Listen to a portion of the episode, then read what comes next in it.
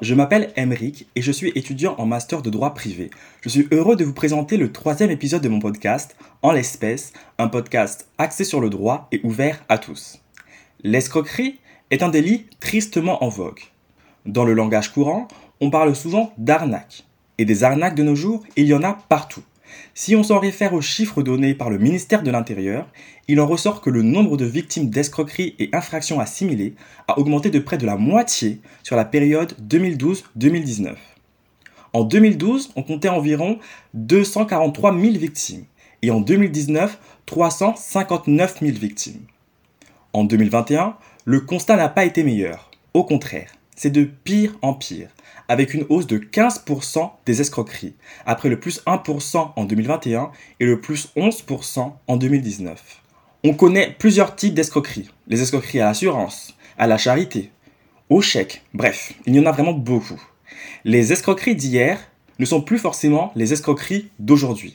C'est un délit qui évolue et l'évolution d'Internet et des réseaux sociaux peut aussi expliquer pourquoi aujourd'hui on a une véritable explosion des escroqueries. Les escrocs sévissent par exemple énormément sur Instagram et Facebook. Vous l'aurez compris, le thème de l'épisode d'aujourd'hui est l'escroquerie. Sur ce délit, on pourrait honnêtement parler des heures et des heures. Bien évidemment, ce n'est pas mon objectif. Mon but avec cet épisode est de vous faire comprendre ce qu'est l'escroquerie en général, qu'est-ce qui le constitue et comment il est réprimé en droit français. Si c'est un sujet qui vous intéresse, il m'est tout à fait possible de l'aborder plus en détail dans d'autres épisodes je pense que ça pourrait par exemple être intéressant d'aborder l'escroquerie à l'échelle du monde des affaires. Avant toute chose, évoquons les origines de ce délit. L'escroquerie a été consacrée par le Code pénal de 1791. Aujourd'hui, on le trouve à l'article 313-1 du Code pénal. C'est un délit de ruse, c'est un délit d'action. C'est aussi ce qu'on appelle un délit complexe, c'est-à-dire que c'est un délit qui suppose la réunion de plusieurs faits constitutifs. Justement, Voyons voir quels sont les éléments constitutifs du délit d'escroquerie. Pour connaître les éléments constitutifs du délit, il faut lire l'alinéa 1 de l'article 313-1 du Code pénal qui dispose L'escroquerie est le fait, soit par l'usage d'un faux nom ou d'une fausse qualité, soit par l'abus d'une qualité vraie, soit par l'emploi de manœuvres frauduleuses, de tromper une personne physique ou morale et de la déterminer ainsi, à son préjudice ou au préjudice d'un tiers, à remettre des fonds des valeurs ou un bien quelconque, à fournir un service ou à consentir un acte opérant obligation et des charges. Ça fait beaucoup, ça fait beaucoup d'un coup, alors on va décortiquer tout ça. Premièrement, il faut qu'il y ait emploi de moyens frauduleux. Selon le texte, on vise plusieurs moyens frauduleux. Il y a d'abord l'usage d'un faux nom. C'est l'usage d'un nom qui n'est pas le sien, même si on a l'autorisation du titulaire du nom. Ce dernier pourrait d'ailleurs être poursuivi pour complicité. Autre moyen frauduleux, il y a l'usage d'une fausse qualité. Alors là, ça se complique, car deux conceptions s'affrontent.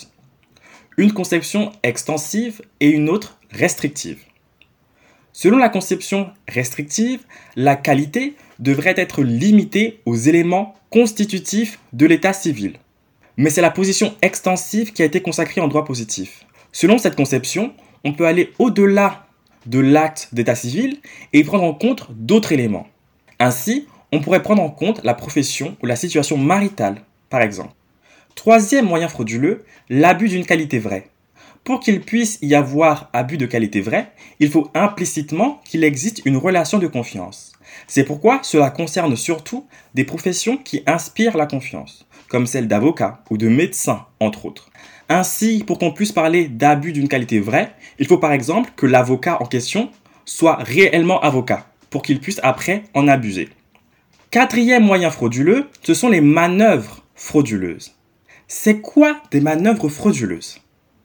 Ici, on ne s'arrête pas au mensonge. Il faut qu'on donne une force et un crédit supplémentaire à ce mensonge, par le biais d'un élément extérieur. C'est un mensonge en fait qui est corroboré, mais alors se pose une autre question. Quels sont les éléments extérieurs qui permettent de corroborer un mensonge? Eh bien, ils sont de trois types. Il y a d'abord la production de documents, l'intervention d'un tiers ou le recours à la mise en scène ou un stratagème. Commençons par l'intervention d'un tiers. C'est un tiers réel ou fictif. qui, par sa présence ou son action, vient conforter le mensonge. S'il ne sait pas qu'il est là pour conforter le mensonge, alors il est un tiers de bonne foi. Par contre, s'il sait ce qui se trame, c'est alors un tiers de mauvaise foi, et il devient ainsi complice. Pour l'intervention d'un tiers de mauvaise foi, on peut penser à une situation où un escroc veut vendre une maison qui ne lui appartient pas, et donc fait visiter la maison en présence d'un ami à lui, le tiers, qui se fait passer pour un agent immobilier alors que ce n'est pas un agent immobilier. Deuxième possibilité, la production de documents. C'est la production d'un document qui ne doit pas émaner de l'escroc. Sinon, il s'agirait simplement d'une expression écrite du mensonge de l'escroc. C'est en fait un document qui est un élément extérieur qui vient confirmer le mensonge de l'escroc. Par principe, ce document émane d'un tiers, de mauvaise ou de bonne foi. Et il peut tout à fait émaner d'un tiers fictif, c'est-à-dire d'un tiers imaginaire. Pour un exemple illustrant la production de documents, on peut par exemple penser à la production d'un faux pass sanitaire. Troisième possibilité pour corroborer un mensonge, c'est le recours à une mise en scène ou à un stratagème. Mise en scène et stratagème, ce n'est pas vraiment la même chose. Avant, on parlait surtout de mise en scène, qui est la création d'un décor, mais progressivement, c'est aussi imposé l'idée du stratagème. Cela renvoie à la succession d'actes dans le cadre d'un projet plus global, d'un plan qui est élaboré pour tromper la victime.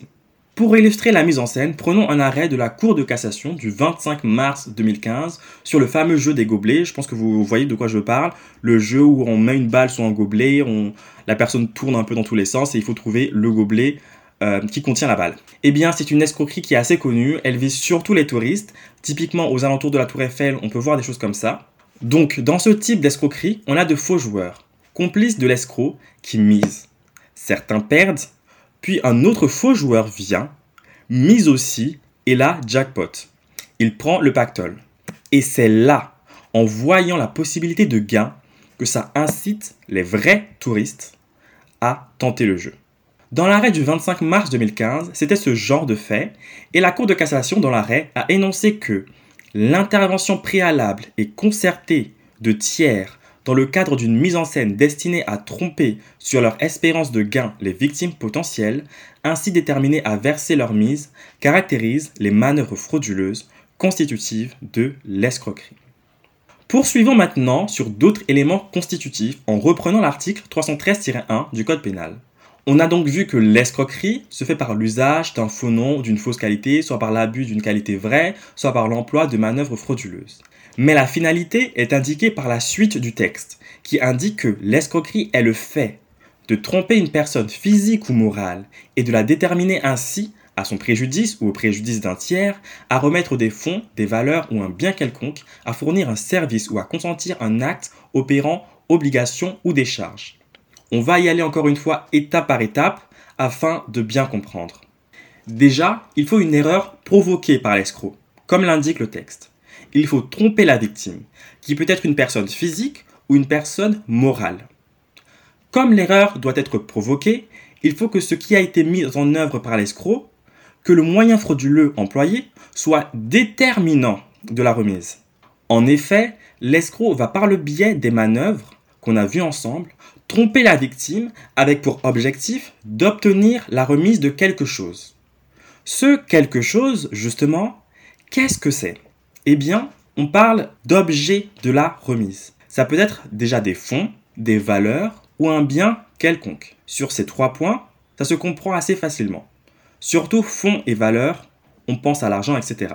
Pour le bien quelconque, il y avait lieu d'hésiter pour les immeubles. Traditionnellement, ils sont exclus de la catégorie des biens quelconques. Mais sans rentrer dans les détails et rentrer dans les différentes positions doctrinales sur le sujet, depuis un arrêt du 28 septembre 2016, on estime que l'escroquerie peut porter sur un immeuble. Sur l'objet de la remise, le texte nous indique qu'il y a aussi la fourniture de services ou le fait de se faire consentir un acte opérant obligation ou décharge. On est sur la question des biens immatériels, mais à la fois le texte indique déjà bien quelconque. Donc cela seul devrait indiquer que ce peut être un bien quelconque qui soit mobilier ou immobilier, corporel ou incorporel.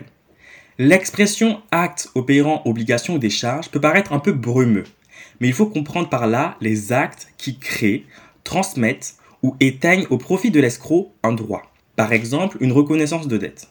Ensuite, pour pouvoir parler d'escroquerie, il faut qu'il existe un préjudice. C'est un élément constitutif du délit. On estime aujourd'hui que ce préjudice n'est pas un simple vice du consentement, comme ça a pu être jugé avant, mais on parle d'un préjudice qui est patrimonial, financier. Enfin, il y a un dernier élément constitutif de l'infraction qui est l'intention coupable. L'intention coupable ici, c'est la conscience qu'a l'escroc qu'il va provoquer une remise en employant des moyens frauduleux. C'est l'élément intentionnel de l'infraction. On doit avoir conscience d'utiliser des moyens frauduleux, mais aussi la conscience de provoquer une remise. L'escroquerie est une infraction de ruse. C'est une infraction astucieuse. Ainsi, contrairement à d'autres infractions, il est assez facile de prouver l'élément intentionnel. On va regarder les circonstances de l'espèce et très facilement, on va pouvoir déduire l'intention coupable.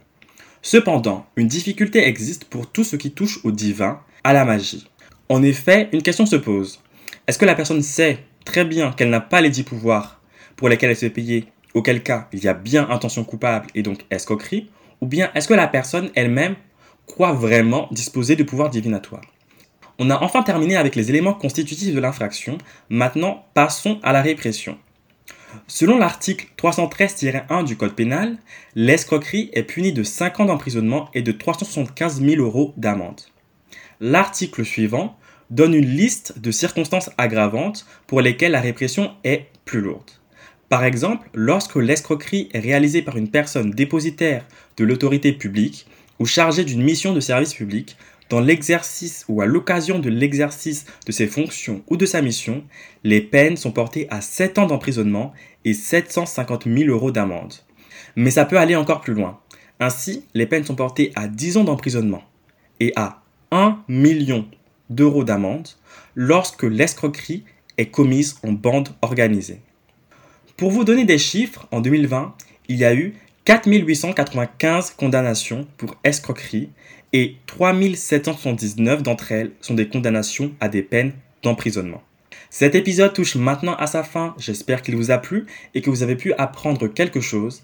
Si c'est un sujet qui vous intéresse, n'hésitez pas à me le faire savoir, je suis vraiment passé sur les détails et on peut approfondir sur de nombreux points.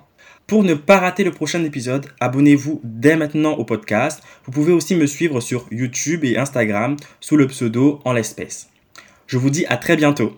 Salut